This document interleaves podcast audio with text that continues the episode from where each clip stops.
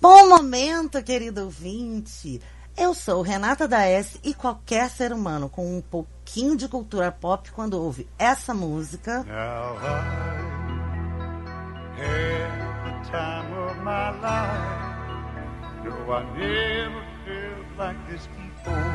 Sabe do que a gente vai falar hoje? Olá, ouvintes! Eu sou o Guilherme Andrade e vamos falar talvez de um dos maiores clássicos da sessão da tarde. Com certeza. E eu sou o Matheus Santos e ninguém coloca Baby no canto. Puxe sua cadeira de praia, abra sua cerveja porque a sua TV está no galpão, na calçada, no porão, aonde?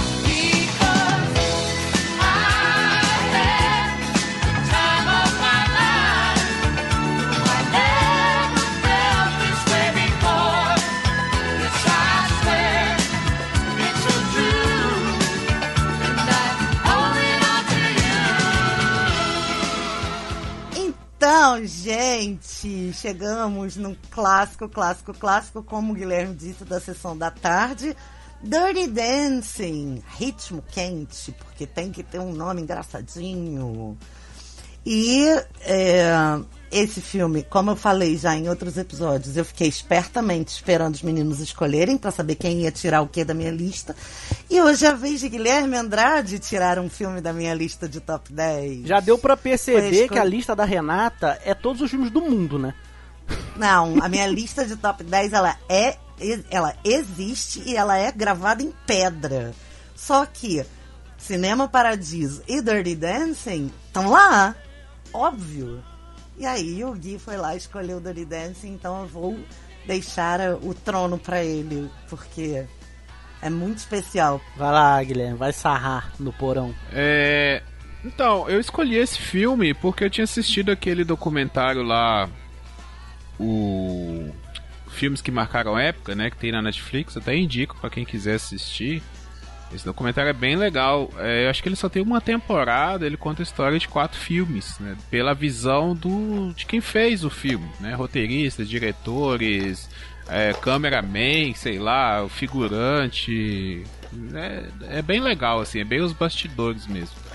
Aí eu assisti esse documentário, a gente já até tinha escolhido os filmes. Eu, eu tinha escolhido um outro filme, mas aí me bateu aquela nostalgia, né? Assim, ah, eu acho que esse filme é um filme até mais legal de falar num podcast do que o outro filme que eu tinha escolhido. Aí eu falei, ah, vamos falar desse, porque esse filme Dirty Dance, igual eu falei na, na abertura, ele é um filme que eu assisti muito na sessão da tarde, sabe? Então é um filme que remete a uma época, assim, uma época legal, uma época que eu acho que todo mundo que é da minha geração assistiu um bocado de filmes e, e tá esse esse aí na lista também, sabe? Então foi por isso que eu escolhi Dirty Dance. Na década de 90, ele foi o quarto filme mais exibido na sessão da tarde. Sério? Sério. Mais do que Lagoa Azul? É, o primeiro é hum, Curtindo a Vida Doidado. É óbvio. O segundo é Lagoa Azul.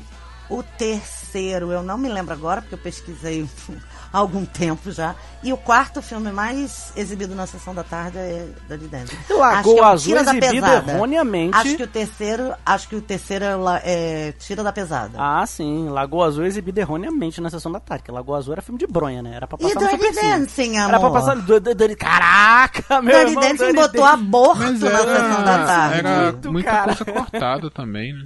Dirty Dancing botou sa é, é, sarrada, putaria, esfregação e aborto na sessão da Cara, tarde. Dirty, como... Você quer mais que isso? Velho, olha, a gente, a gente foi entalhado na pedra mesmo, né, cara? Porque... Olha o que a gente assistia 4 horas da tarde, velho.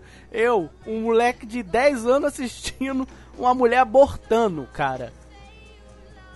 Que, que- Pois é, que é bagulho muita pesado, coisa. Cara. assim, Era pesado, velho. Era pesado. Era, e porra, a- a- a- tem cenas muito sensuais, né? É, é, eu, eu, tava, eu tava vendo, revi o filme hoje e eu até escrevi aqui na minha, nas minhas anotações. É, foi a primeira vez que eu vi alguém passar a mão no peito de alguém. Foi Dirty Dancing. Não tem a menor dúvida. Na dança no quarto do Patrick Swayze com a Jennifer Grey, ele passa a mão no peito dela. Era uma jovenzinha adolescente. Falei, gente, passou a mão no peito! É. Que isso? E o, o documentário que o Guilherme citou aí, da Netflix, é, ele fala disso, né, cara? O filme tinha dança sensual, aborto. Cara, como é que a gente ia conseguir vender esse roteiro? Exatamente. Né? Só que ele tem classificação livre, censura livre. É, mas eles caíram na porrada pra conseguir essa classificação, né? Exatamente. Não foi fácil, porque o filme Exatamente. Mas vamos à sinopse? é o Guilherme, ele que escolheu. Vamos, é. A sinopse é o seguinte: uma família né, vai passar as férias numa colônia de férias, vamos dizer assim, uma casa de um hotel de campo, um hotel fazenda, né? E eles vão passar as férias ali, algumas semanas de férias. Essa família é composta por pai, mãe e duas filhas. Uma das filhas é a Baby. A Baby é uma jovem de família rica, né? Que vai ali se encontra, é, conhece os bastidores do hotel, podemos dizer assim. Conhece o, fica apaixonada por um dançarino, né? E se mete em altas confusões até que ela termina o filme lá dançando com o cara. Altas confusões. Não, é, se fosse um um- uma propaganda de sessão da tarde, seria A isso. chamada da da tarde seria isso mesmo. Não sei Bom. como é que o filme não se chama Uma Dança Muito Louca, né? Uma coisa muito louca seria bem legal. Ou dançarinos muito loucos. É. Loucas aventuras dançantes. Mas assim, o filme estreou nos Estados Unidos em 1987. É, o que significa que chegou aqui na sessão da tarde na década de 90, com certeza só. E é, eu tinha 13, 12, 13 anos e a gente sempre, meu pai era separado da minha mãe, meu pai sempre levava a gente pra ou um hotel fazenda, um, uma colonia de férias daquele tipinho.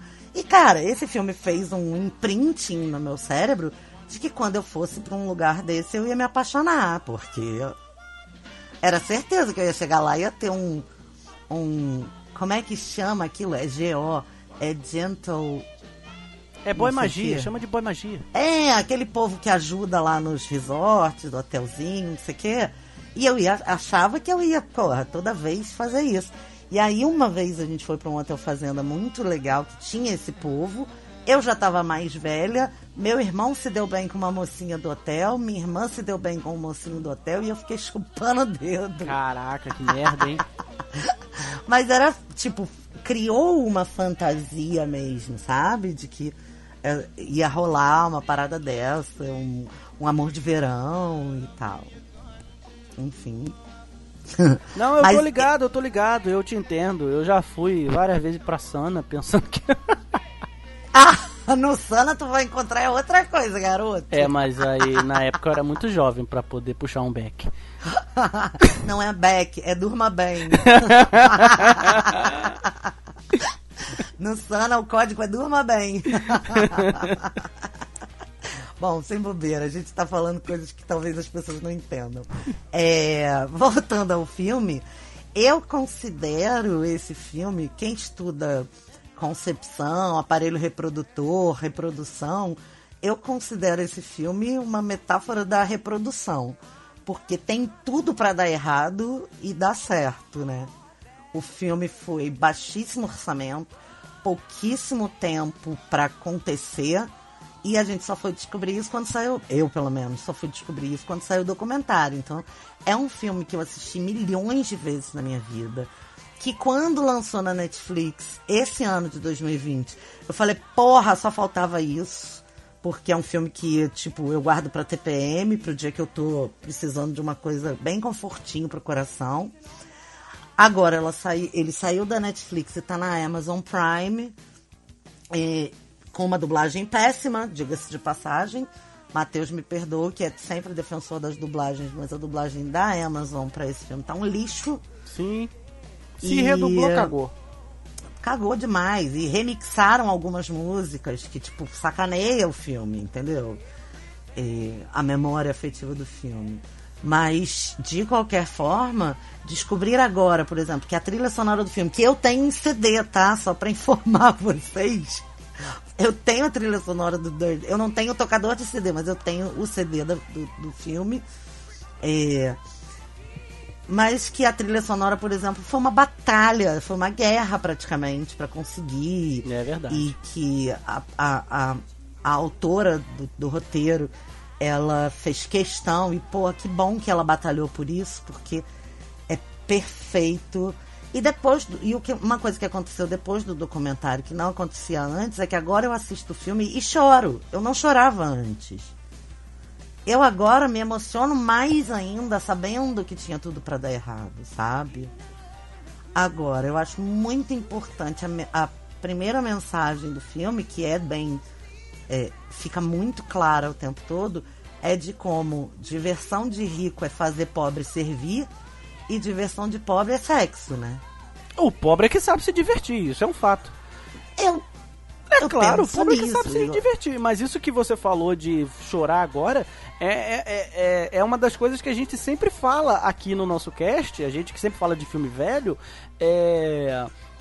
A maneira como a gente vai vendo os filmes. Cara, é por isso que eu amo cinema, sabe? É, você faz um filme e ele, ele fica imprimido na história. E, assim, ele vai ter uma importância diferente a cada vez que você vê né? A gente sempre fala aqui, a gente fala muito de filme velho, é, já, já falamos de filme, né? Falamos de, de psicose aqui, se eu não me engano foi o filme mais antigo que a gente falou, né?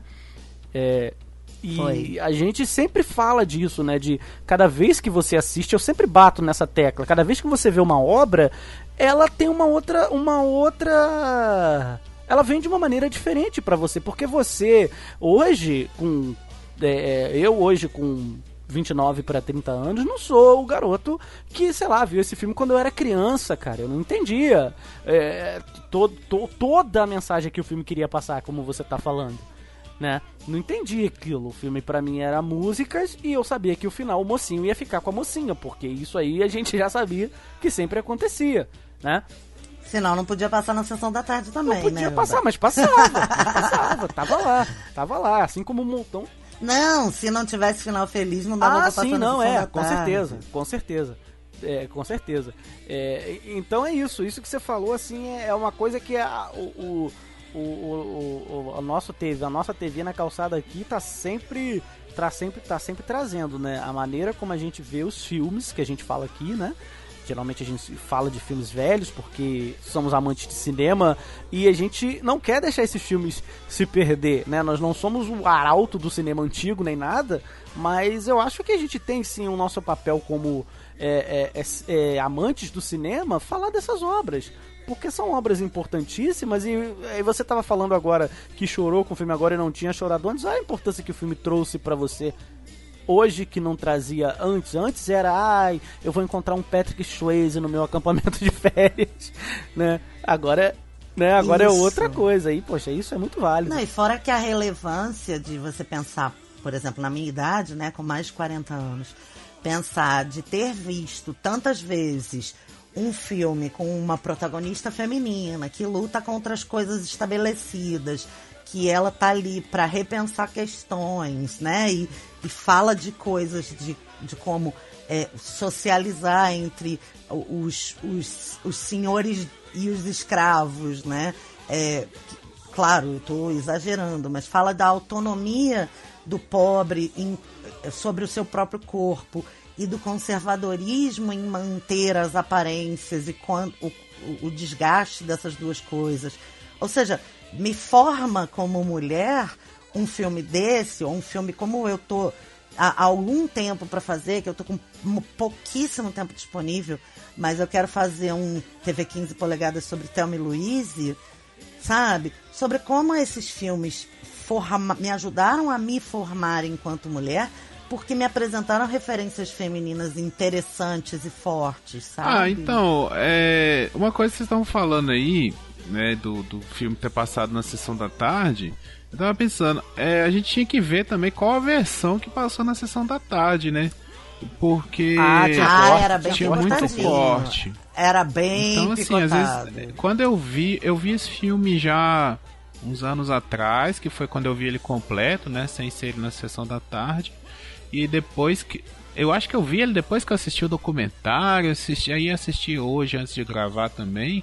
E assim, é eu não me lembrava, sabe, de algumas cenas ali, principalmente é, as cenas no, no lá no, no, acampamento, né, dos funcionários ali naquela área.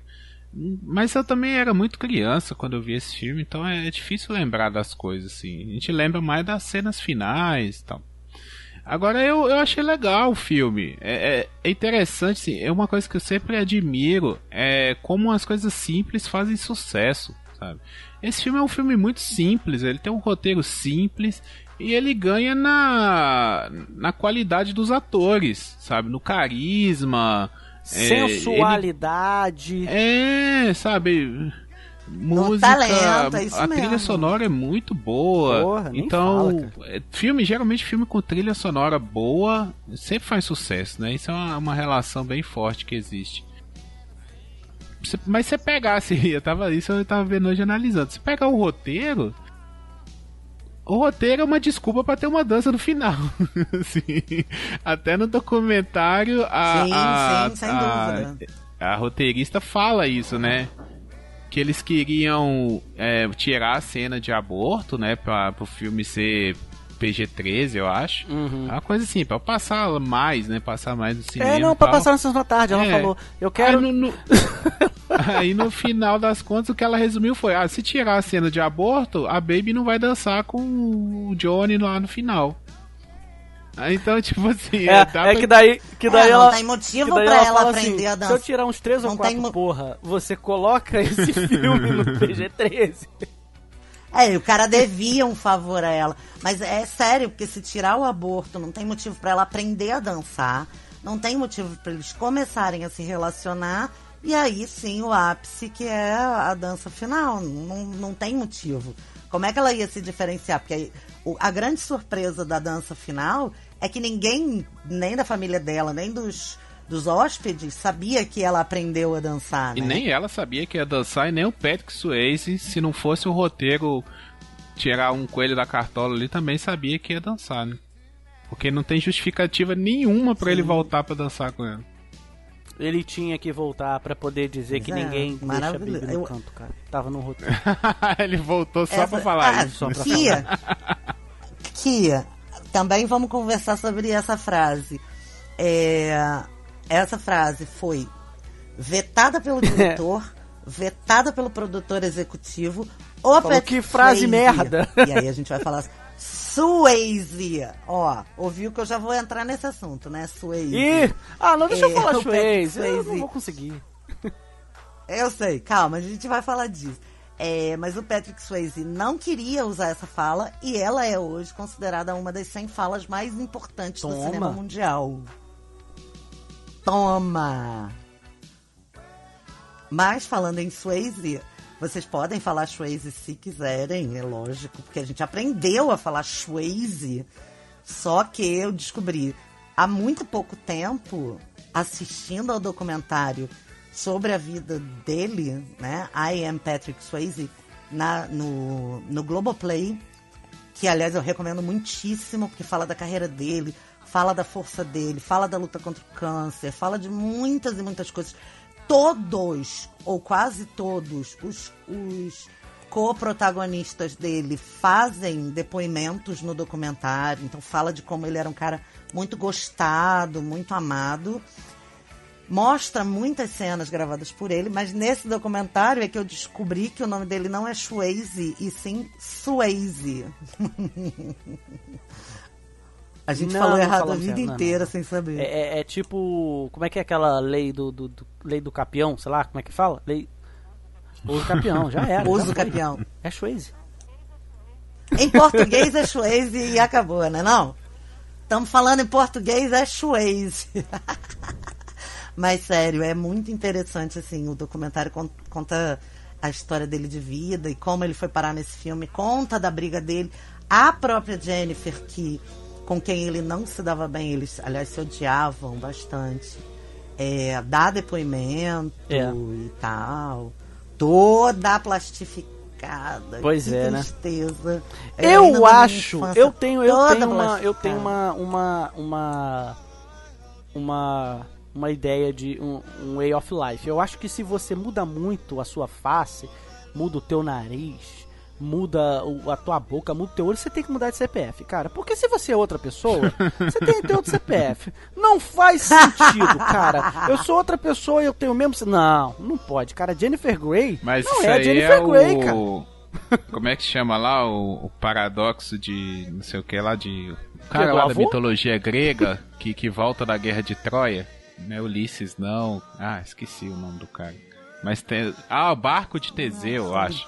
O barco de. A teoria lá do barco de Teseu, um negócio assim. De Perseu, sei lá. Mas é que ele vai. Ele vem. Ah, ele vai voltando de viagem. E aí ele embarca num barco. E ao longo da viagem ele vai trocando as peças. Chega no final da viagem ele trocou todas as peças do barco. Mas ainda é o barco. Então o que, que faz o barco ser o barco? Ah, gente, realmente, ela. Mas eu, eu, eu penso como, como o Matheus, até porque a própria. A, Demi Moore também tá no documentário toda plastificada também. Parece que a cara dela aumentou um metro e meio, sabe? É muito difícil ver, cara. E principalmente a Jennifer, cara, porque tantas vezes a gente viu. Quantas vezes eu vi esse filme, eu não tenho a menor ideia. Sabe? Não tenho a menor É, ideia. mudou demais, cara. Mudou demais. Fico, virou outra pessoa, cara. Não é assim uma mudança, ah, mudou o cabelo. Ah, não, é, é tipo assim, eu sou uma. É outra pessoa, sabe? Descaracterizou os traços básicos e você tem outros traços, enfim. Voltando pro filme, é, as dificuldades elas não param por aí, né? Porque além de você ter o fato do Patrick Swayze e a Jennifer Grey Swayze! e a Jennifer Grey se odiarem, né? Porque eles tinham trabalhado num outro filme, não tinha dado certo e tal.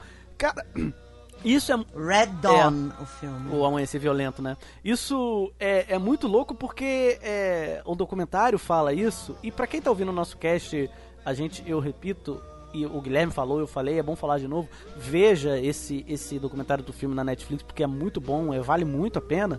É, e- eles tinham uma química incrível, né, cara? Então, assim, foi o Billy Zane lá, sabe? O Billy Zane, o fantasma, né? O cara lá do, do, do- do Titanic, com, com uma outra menina lá, e colocaram eles pra dançar. E o Patrick Swayze e a Jennifer Grey não se bicavam, cara, mas eles tinham uma química. Eles sabiam sarrar como ninguém. A verdade é essa. A verdade é essa, cara. Sim, no documentário. No documentário da vida do Patrick, o Rob Lowe é um dos caras que mais aparece, sabe? É, e eles são muito amigos, eles eram muito amigos. E ele falou que ele foi uma das pessoas que testou pro papel, mas ele não consegue imaginar nem no Dirty Dancing, nem no Ghost, um cara que não seja o Patrick Swayze. Já no Paravon Fu, o, o Rob Lowe queria o papel desesperadamente. Só que ninguém podia imaginar que o Patrick ia ser aquela mulher perfeita, né? Assim como antes de, de Dirty Dancing, Patrick Swayze não era praticamente ninguém. Tem o Vida Sem Rumo, que é muito maravilhoso. Recomendo que vocês vejam, mas ali você descobre o, o tamanho do talento do cara, né? Ele era muito talentoso, muito versátil e ele ele assim, ele não colocar, ele não queria que as pessoas escolhessem ele pra papéis porque ele sabia dançar. Embora ele fosse dançarino, coreógrafo, a porra toda, né? Ele ficava, não, eu quero ser escolhido pelo meu talento de ator. E aí a menina fala, eu quero Patrick Swayze e tá lá, não sabe dançar. Só que o cara era um puta dançarino, né? Ele era professor É. de dança, dançarino profissional, filho de uma bailarina exigentíssima. A mãe dele era, era bailarina, dona de uma escola de dança, bailarina clássica. E também na escola de dança da mãe, ele conhece a esposa dele, né? Que o acompanhou até a morte. Então, eles se casaram, acho que com pouca idade, com 20 e poucos anos. É, 75, 1975. Então ele tinha 20, 23 anos e foi casado até a morte com ela. E ela também era bailarina profissional.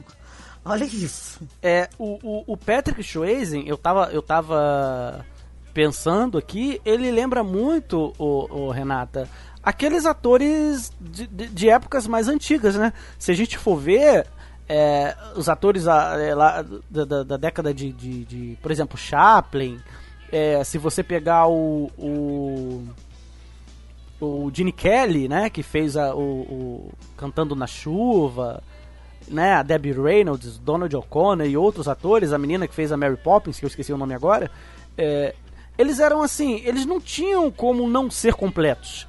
Né? Era pré-requisito, você tem que saber atuar, cantar, dançar, sapatear, voar, plantar bananeira, não importa, né? Não tinha essa coisa do ator, ai não, eu só faço essa cena com dublê. Cara, não rolava. Não rolava. É, mas a carreira de ator nem era uma aspiração dele. Ele era bailarino e porque a mãe era bailarina e tinha escola de dança, então a mãe exigia muito dele porque via nele muito talento, mas ele era atleta profissional. Não, sim, é isso que, por isso que eu tô falando que lembra. Americano. Que eu tô falando que lembra. É. Ele era um cara completo. Sim. Tava muito esses atores das antigas que eram atores completos e ser ator completo era pré-requisito, né, cara? É, não, mas aí ele era atleta. Aí ele explodiu o joelho num, num, numa fratura bizarríssima. Aí ele foi, fez dois anos de recuperação, fisioterapia e tudo. Voltou a dançar perfeitamente, aí que ele realmente se empenhou. Aí sim ele falou: pô, eu acho que eu posso tirar mais um coelho da cartola. Foi ser modelo e começou a fazer comerciais. E aí sim a carreira de ator surgiu.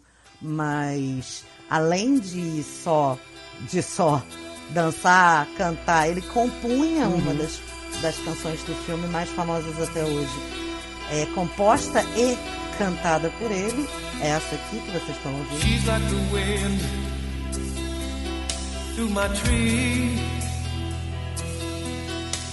She rides the night next to me. She leads me through moonlight, only to burn me with the sun. She's taking my heart, she doesn't know what done. Que é trilha sonora da, da- na minha geração isso aí era trilha sonora de festa americana pra você ficar Essa dançando no música é linda, ela tem um pô. cheiro de naftalina, Ó. sabe? Daquele DVD de 98 Nossa, clips. delícia. Sabe aquele DVD que a gente comprava na banca pirata?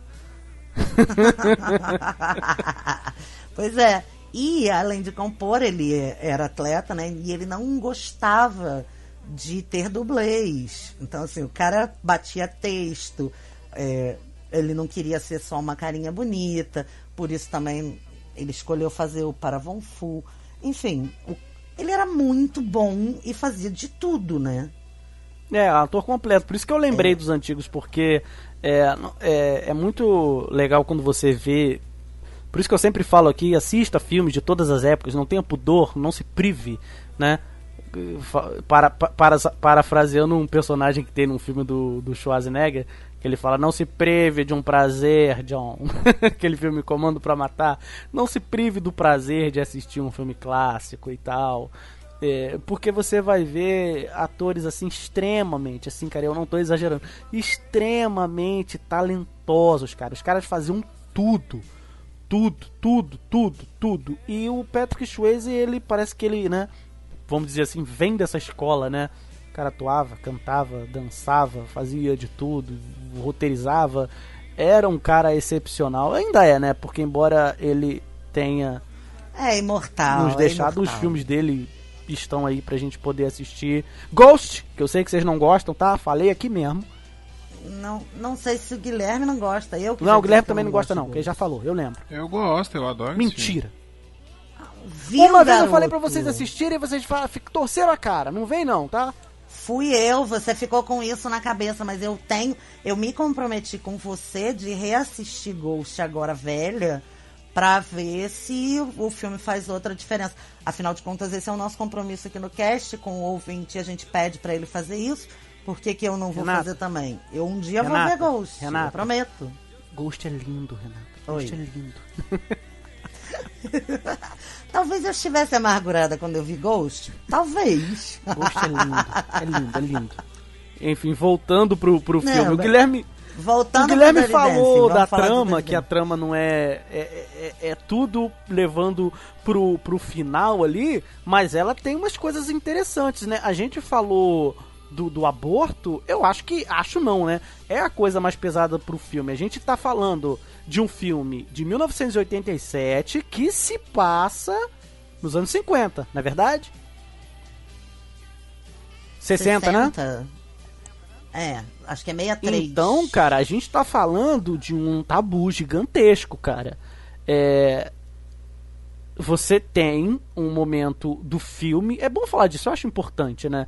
Que uma personagem, que é uma, a menina que dançava com o, o personagem no pré. do- eu, eu amo o nome dele no filme, né? O Jo- Johnny Castle. Eu amo. É, ela vai fazer um aborto clandestino, cara. E dá uma merda, a menina quase morre e tal. A Baby chama o pai que é médico e tem todo aquele drama do pai ficar decepcionado com ela e tal. É, mas assim, é uma coisa pesada, cara, até hoje, porque até hoje a gente sabe que isso acontece, cara.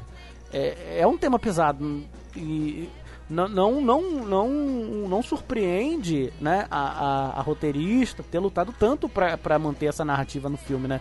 Que os produtores queriam tirar. É uma narrativa pesadíssima, muito séria. Eu não faço ideia, tô falando, mas eu não faço ideia, porque Bom, a não ser que a realidade mude, eu jamais teria que abortar nada, mas é uma realidade. E o filme tocou nisso, foi corajoso, né, Renata e Guilherme? Ainda fala de um aborto que dá errado, né? Não é só um aborto clandestino e ilegal, mas ele ainda dá errado, né? Porque ela passa mal e tal.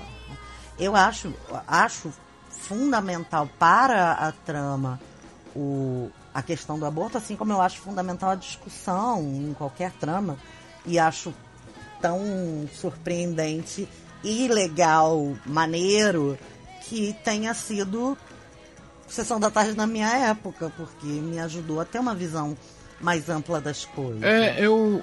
a- no, no documentário, a, a roteirista conta, né, que esse filme. A ideia desse filme surgiu porque ela tinha escrevido um, um outro roteiro antes e eles cortaram uma cena de dança que ela tinha escrito.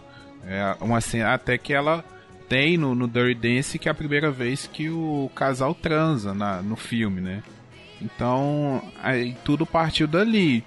E assim, é, eu acho legal também, e eu gosto, já comentei isso aqui em outra, outro episódio que a gente gravou, é a questão de você colocar discussões dentro da obra, mas não fazer disso é, o centro da obra, sabe?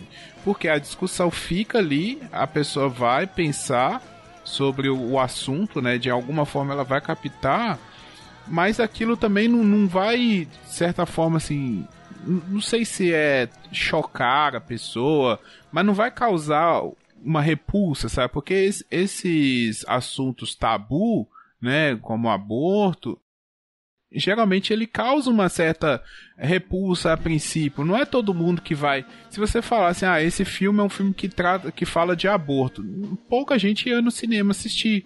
Mas não, ah, é um filme de uma jovem que se apaixona por um instrutor de dança. Aí todo mundo vai, mas ali no meio tem um aspecto que é uma discussão legal, e não só essa discussão, né?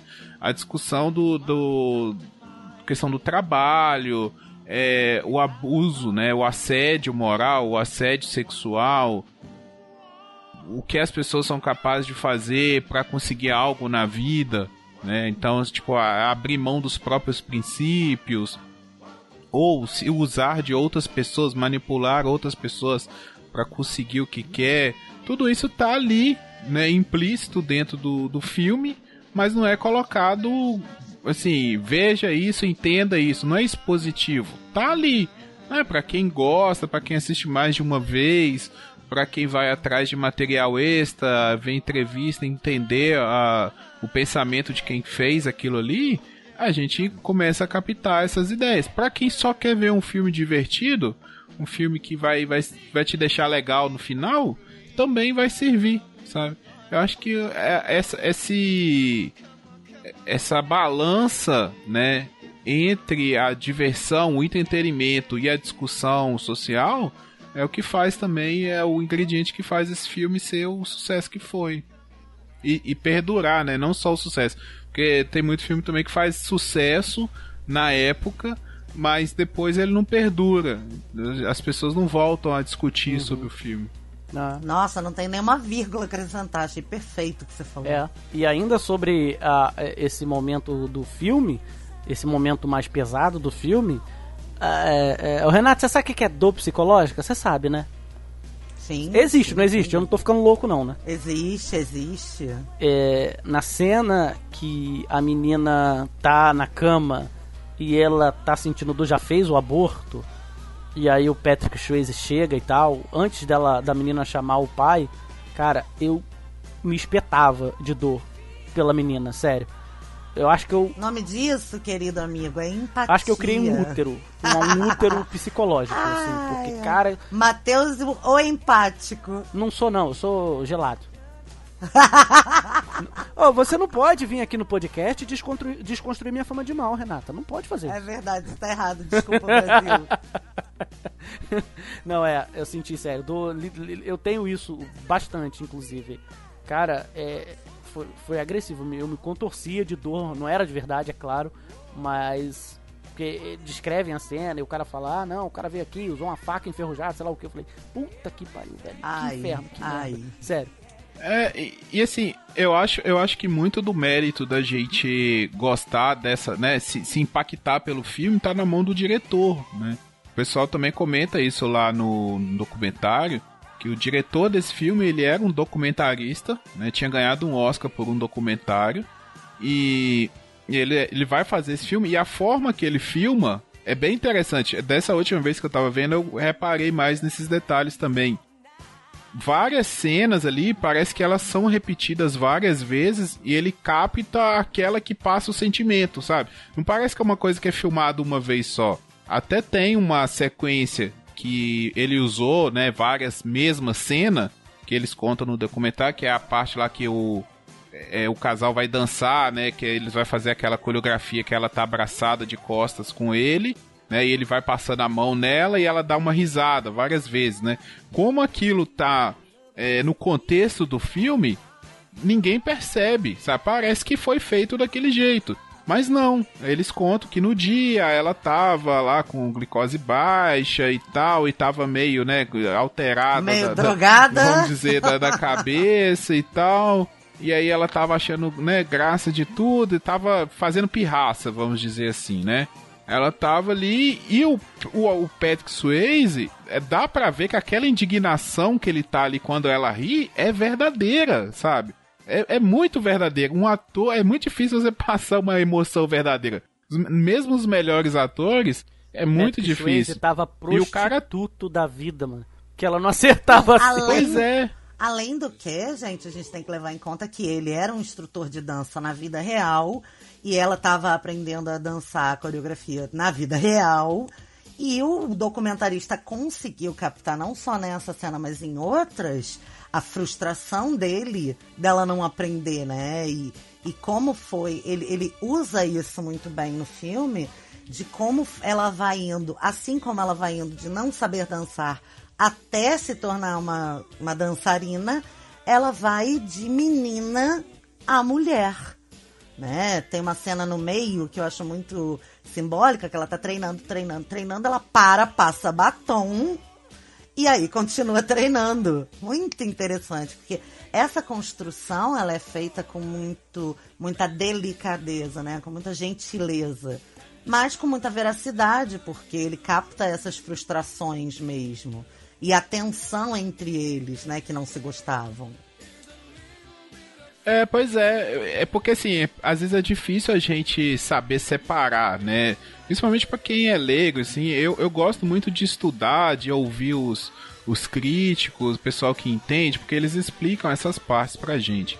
É, a diferença do papel do, do roteirista e do diretor no, no filme, né? O diretor, ele já tem a história, ele tem que contar a história, ele tem que arrumar um jeito de contar bem a história o roteirista é- ele já é o do, ele faz a história, né? Então, assim, a alma do filme ele tá muito na mão do diretor, né? E eu fiquei bem admirado assim, não só com o diretor, mas também com a montagem do filme. A questão de deles terem que fazer várias locações diferentes e eles emendarem a- as locações, né? Tipo assim, uma cena que corta de uma uma mesma cena é filmado em duas locações, sabe? Isso é muito, muito interessante e, e muito difícil de fazer, porque a gente não percebe, sabe? Então, assim, a gente vê hoje em dia aí filmes com erro de continuidade ou com erro de, de locação mesmo, que sei lá, a pessoa vira para um lado, aí tem uma coisa, vira para o outro, aquela coisa já sumiu do cenário, sabe? Hoje em dia isso é muito comum acontecer. E o Dirty Dance a gente É, não percebe, talvez que porque a gente tá ilu... Pois é, é, talvez por a gente tá ali no caso de Dirty Dance, é meio que embriagado pelo filme, né? Assim, fascinado por tudo que tá acontecendo, até porque também o filme usa de um artifício que é usar muita música, né? Então, é aquele classicão do- dos anos 80, né? Principalmente dos filmes dos anos 80, que é metade do filme ser uma música pra passar o tempo. Sim. Isso você pegar rock, se você pegar qualquer filme de luta, qualquer filme de ação, filmes de romance também, sempre tem essa cena, né? Top Gun, tem essa cena ali que fica, sei lá, 10 minutos do filme tocando uma música verdade. pra passar o tempo, o É um treinamento clipe, né? e tal. É um clipe musical. Que é um clipe, Perfeito, é um perfeito. clipe, justamente. Então, e eles conseguem fazer todo esse tipo de montagem que é filmado em várias locações e a gente não percebe, a gente acredita que aquilo é um lugar só. Agora, voltando a essa história dela estar aprendendo a dançar, acho importante dizer que Jennifer Grey, em 2010, ganhou a Dança dos Famosos nos Estados Unidos, igual a dança do, Fa- do Faustão que tem aqui. Ela, ela concorreu lá na Dança dos Famosos dos Estados Unidos e ganhou. Então, assim, acho que também para a vida dela, Dirty Dancing foi uma coisa para sempre, né? É, é uma coisa que não passa. Ela, o corpo dela se transformou num corpo de dançarina, porque tan- tantos anos depois ela foi usar a dança de novo para se recolocar no mercado de trabalho, digamos assim.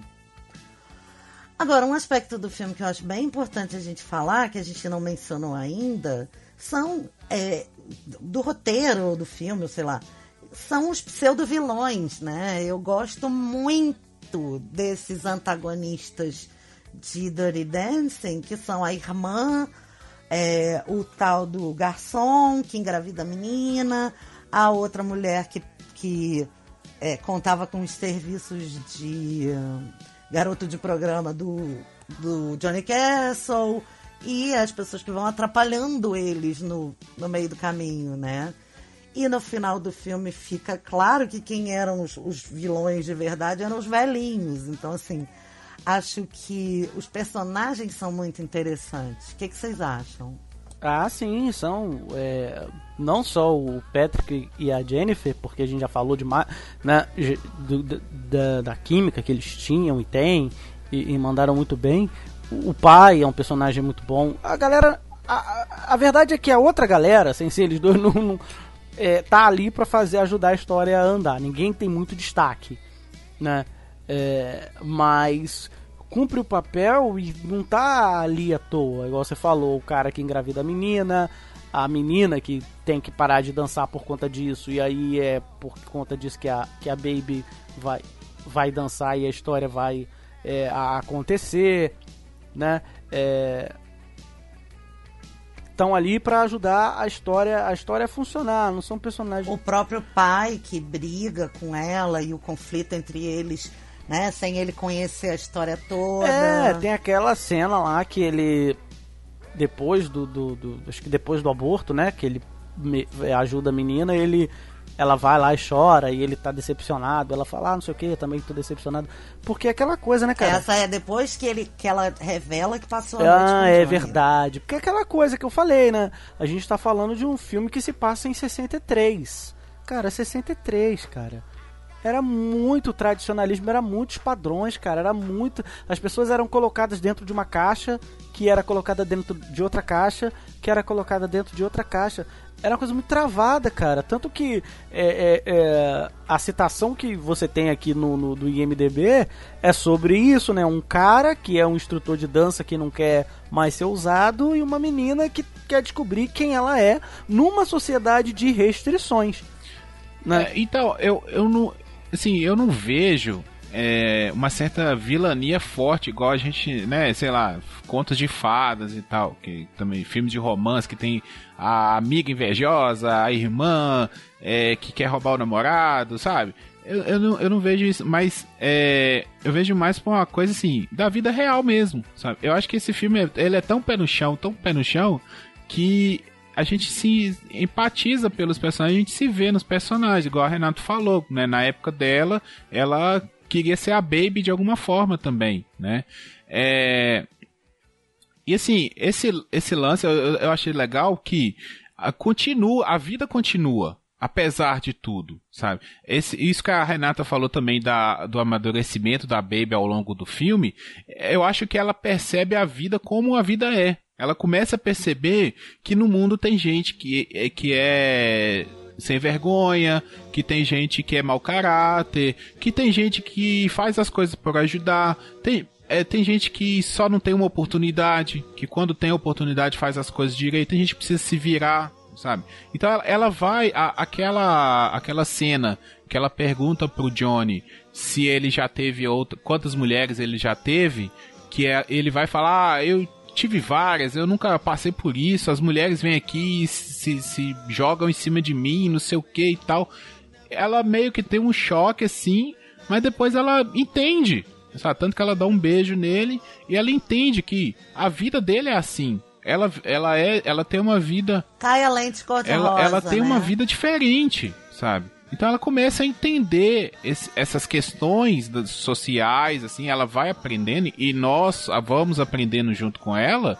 E então não tem um vilão. O filme não acaba tudo bem, sabe? O, fi- o filme, sim, ele tem uma cena muito divertida, uma cena pra cima, mas o Johnny tá demitido, sabe?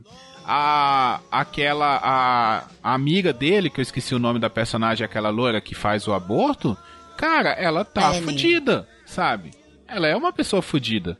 Assim, que não, não tem o que fazer, é, pelo que dá a aparecer ali na relação deles, eles vão um se ajudando, um ajudando o outro, né? Tanto que o, o Johnny fala com ela que vai ajudar antes dela fazer o aborto, fala que vai ajudar ela, fala, Ih, você vai me ajudar como? Nós vamos passar fome.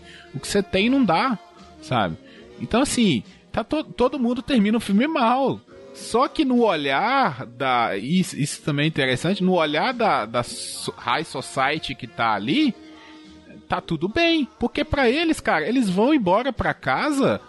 No outro dia vamos trabalhar, o cara é médico, sabe? As filhas vão pra faculdade cara, vai, vai casar com um rapaz de, de Harvard, sabe? A Baby não casou com o Johnny, sabe? Você acha que ela casou com o Johnny?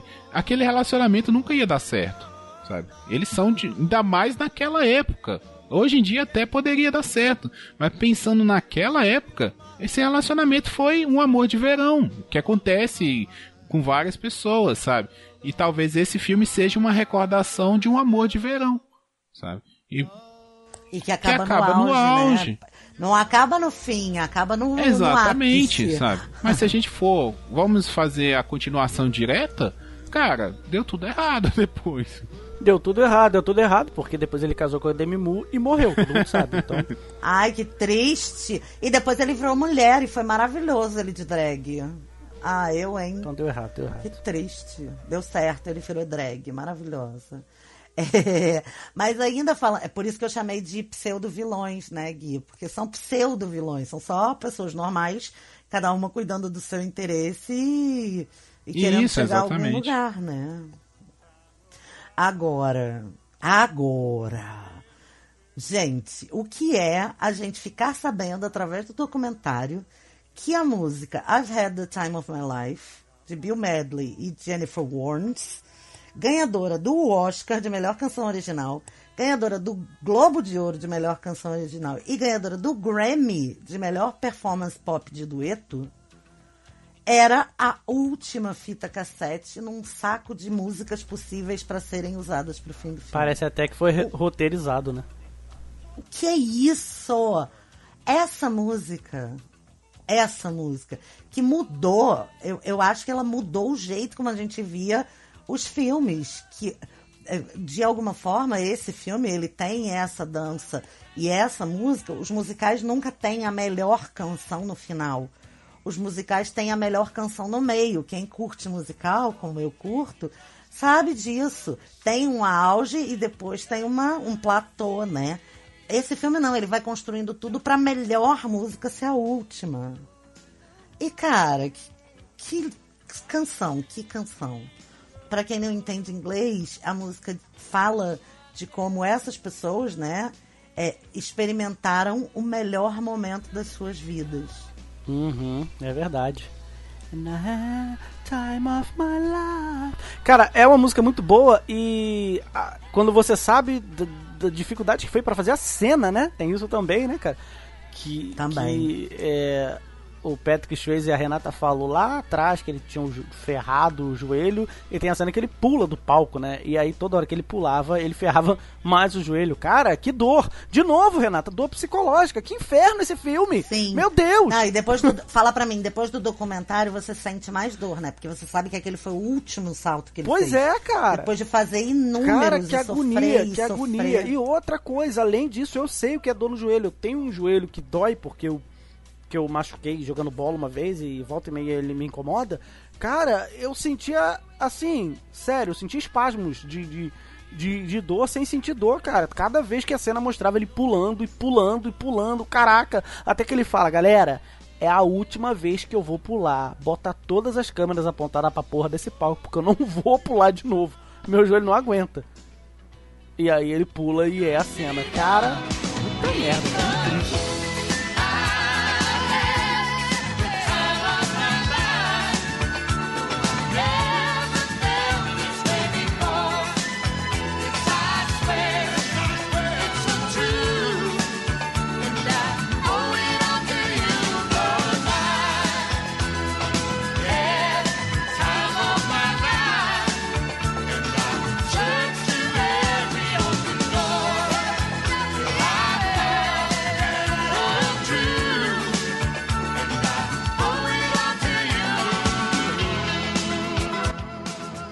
Pra não deixar de falar também, um filme que custou 6 milhões de dólares e cuja receita é até onde registrado, porque o filme continua fazendo dinheiro até hoje em direitos autorais e royalties, etc. É, até onde se sabe, ele custou 6 milhões e tem de receita 200 e quase 18 milhões. Será que lucrou? Será, será? Será? que deu lucro? Ah. será, cara? Acho que deu pra arrancar um Será que trocado, né? Acho que deu pra certo? arrancar um trocado. Não, e será que esse filme deu certo, gente? Feito com tanta dificuldade? And I hope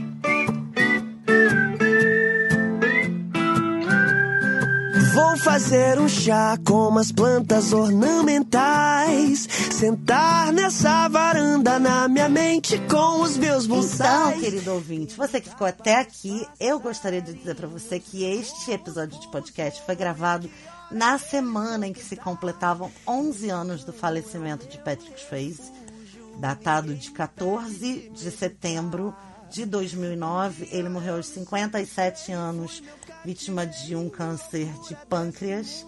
É, e por conta de todo o talento desse cara, por conta do amor que a gente tem por esse filme e por conta de tudo que a gente já falou aqui, esse episódio vale como uma homenagem para esse cara que marcou a história do cinema. Tá bom? Você pode procurar todas as nossas redes sociais, nós somos Papo Calcada no Twitter, Facebook, no Instagram, no é, Twitter, Facebook, Instagram e tem o nosso grupo do Telegram que o Gui vai falar agora. É t.me barra papo de calçada podcast. Vem interagir com a gente, manda seu comentário, manda sua sugestão, seu pedido, né? Qual o episódio que você quer que a gente faça pra você Já que você tem acompanhado os episódios que a gente faz pra gente, por que não pedir um pra você? E muito obrigada, um beijo e valeu! Até a próxima. Com leões marinhos, lagartixas, pombos e gambás. Esse crânio é o meu refúgio. Ninguém me pede, ninguém me pede. Yeah. Esse crânio é o meu refúgio. Morpheus mandou eu nunca acordar. Um dia eu me sequestrei, fui meu cativeiro. Loucura desse mundo não é pra mim. Eu prefiro a minha cama, botar o meu pijama e só sintonizar a mente. Morar em Bangladesh, trocar ideia com os peixes, romance e filme de horror. Prefiro a minha cama.